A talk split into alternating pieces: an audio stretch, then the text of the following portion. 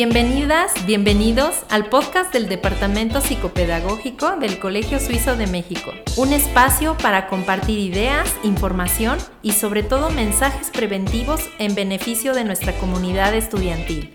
Comenzamos.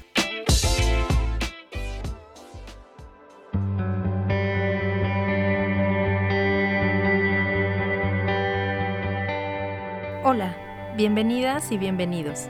Soy Gabriela Luna con un episodio más de esta serie de podcast para ustedes. Nuevamente compartiré información que te puede ser de utilidad en estos tiempos de confinamiento e incertidumbre.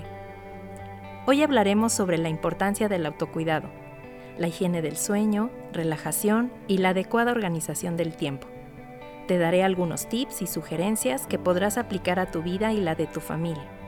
Sé que hay miles de consejos sobre este tema y que lo puedes escuchar mil veces al día, pero no por eso deja de ser importante hacernos recordatorios. La inercia nos empuja hacia lugares y dinámicas que sabemos que no son las mejores, así que sirve mucho tener esto presente. Más que resolver o hacer que tengamos una vida de autocuidado impecable, es redirigirnos una y otra vez cuando sentimos que nos alejamos del bienestar. Los últimos 10 meses hemos estado viviendo una situación mundial sin precedentes, tiempos de incertidumbre y malestar psicológico. Este malestar ha sido generado no solo por el confinamiento obligatorio, sino por las pérdidas y afectaciones que esto conlleva. Los seres humanos ante la adversidad y la incertidumbre tienen mecanismos para prepararse a actuar. Se identifican las señales de alarma desencadenando respuestas de acción o defensa que resuelven o pretenden resolver la situación.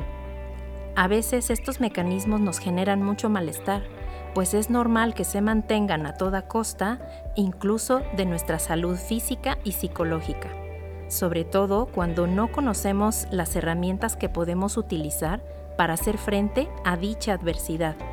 ¿Qué pasa cuando no sabemos cómo resolver o lo hacemos inadecuadamente?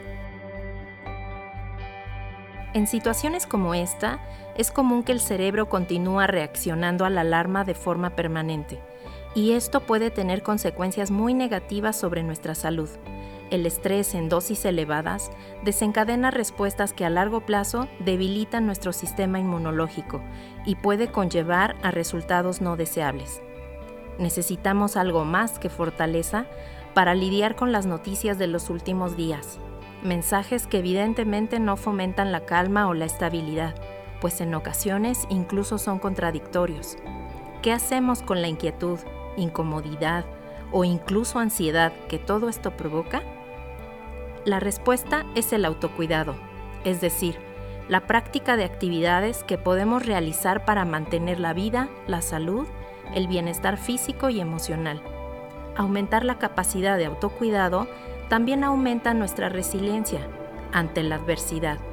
Necesitamos cuidarnos, no solo con la sana distancia, sino con ciertas medidas como procurar una alimentación balanceada, descanso e hidratación con regularidad. Hay varios aspectos que hay que cuidar para afrontar el estrés, como la higiene del sueño, organización de las actividades, la relajación y el tiempo fuera. Es importante mantener los hábitos cotidianos porque eso nos proporciona un poco de estabilidad en medio del caos. Se sugiere que el sueño sea únicamente nocturno y evitar siestas de más de 20 minutos. Cuidar la calidad del sueño es fundamental para el sistema inmunológico. Para ello, hay que disminuir el tiempo de estar en la cama, tener horarios regulares para acostarse y levantarse, evitar la cafeína, alcohol y nicotina en exceso, cenar ligero, hacer ejercicio por la mañana, evitar dispositivos electrónicos media hora antes de dormir y tener un ambiente cómodo en la habitación. En cuanto a la organización, es recomendable tener una rutina, planear un horario para despertar, ejercitarse, bañarse, trabajar, comer, limpiar la casa, tener tiempo recreativo, cenar y tiempo de ocio. Por muy cómodo que parezca, no te quedes en pijama todo el día. Ponerse el pijama antes de dormir es una de las varias señales que le sirven al cerebro para identificar que ya es hora de relajarse y descansar. Si te quedas vestido o vestida así durante todo el día, será más difícil activarte. Finalmente, la relajación. Intenta practicar técnicas de respiración, relajación muscular o mindfulness, que te permitan vivir el momento presente dejando a un lado todas las preocupaciones que tienes. Para practicar, necesitas un lugar tranquilo y callado, donde puedas cerrar los ojos y poner tu mano en el abdomen o tu pecho para concentrarte en la respiración. El control de esta es un medio eficaz de intervención mental. Ayuda a disminuir la ansiedad y mejora la concentración. La relajación muscular es algo similar, pero luego de respirar profundamente, tensas y relajas diferentes grupos musculares, iniciando por los pies y terminando con la cara y la cabeza. El mindfulness o atención plena es algo similar. Nuestros miedos y preocupaciones tienen la facilidad para invadir y controlar nuestro pensamiento. Al principio es complicado, pero se puede entrenar la atención para ser conscientes del presente, prestando atención intencionada al momento por ejemplo, a través de concentrarte en tu respiración o en un sonido. Es una herramienta que se puede utilizar en cualquier situación, en cualquier lugar y momento del día. Solo necesitas darte 20 minutos. Cuando tengas más práctica, 5 minutos serán suficientes. No se trata de poner la mente en blanco. Los problemas y los pendientes llegarán todo el tiempo a tu pensamiento. Simplemente los dejas ir con amabilidad y te concentras nuevamente en la respiración.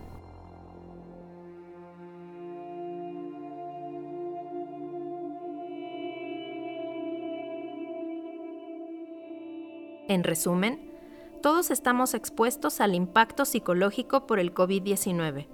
Es normal sufrir estrés y un duelo por las pérdidas familiares, económicas y el distanciamiento social. Por ello es importante mantenerse ocupado, ocupada, en actividades que te generen bienestar, que te lleven a un equilibrio. Si estás teniendo dificultades para manejar tu salud mental, en vez de autocriticarte, sobrepensar, hacerlo todo tú solo o sola, saturarte con trabajo, seguir y seguir sin importar nada, intenta calmarte. Respirar profundo. Celebrar tus pequeños triunfos diarios. Escuchar un podcast, leer un libro buscar y aceptar ayuda. Cumplir tres objetivos al día y tomarte tiempo para descansar, por ejemplo, es algo más realista que ponerte una lista interminable de tareas. Tal vez no puedas cambiar todos estos puntos o aspectos a la vez.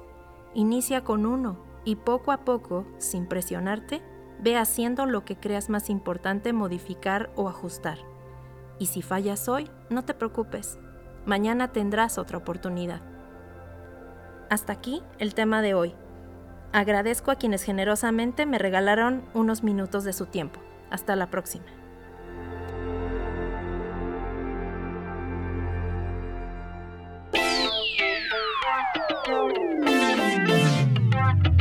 Hemos llegado al final de este podcast. Gracias por tu tiempo. Nos vemos en una edición más. Mientras tanto, toma acción y pon en práctica lo que hemos compartido. Hasta la próxima.